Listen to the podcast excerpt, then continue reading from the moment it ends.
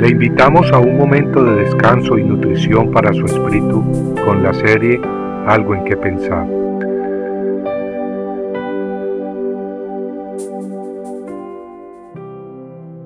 Sin amanecer. Si no hablan conforme a esta palabra, es porque no hay para ellos amanecer.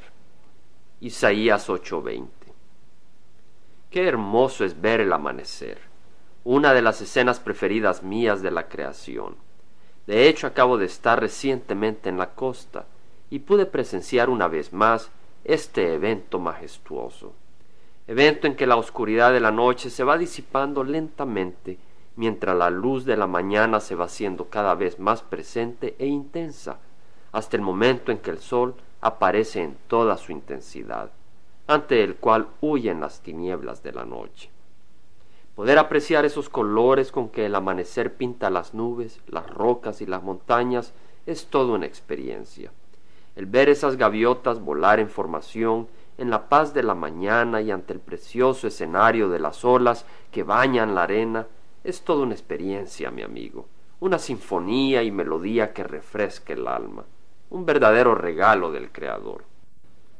Qué triste sería que no hubiera amanecer Qué triste sería que las horas de la noche pasaran y pasaran y pasaran y que el amanecer no llegara. Imagínese qué horrible sería que la noche no se acabara, que el manto de oscuridad profunda no se levantara con el pasar de las horas a pesar de la espera desesperada del vigilia. Y la Biblia dice que esa oscuridad es la que envuelve a quien rechaza la palabra de Dios y busca luz en otras fuentes. En Isaías 8, 19 al 22 leemos, Cuando os digan, consultad a los medium y a los adivinos que susurran y murmuran, decid, ¿no debe un pueblo consultar a su Dios?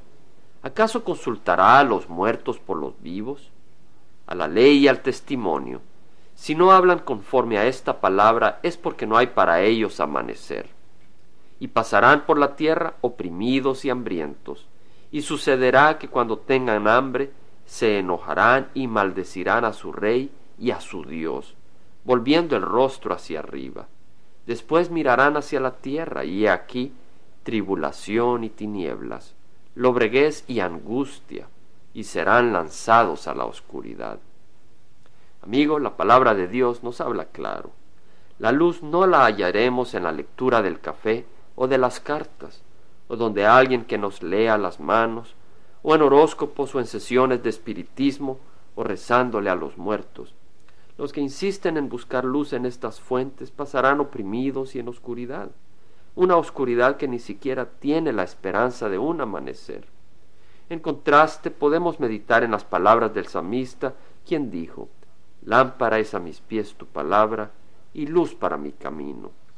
En el Salmo 1, versículos 1 al 3 leemos, Cuán bienaventurado es el hombre que no anda en el consejo de los impíos, ni se detiene en el camino de los pecadores, ni se sienta en la silla de los escarnecedores, es decir, burladores, sino que en la ley de Jehová está su deleite, y en su ley medita de día y de noche.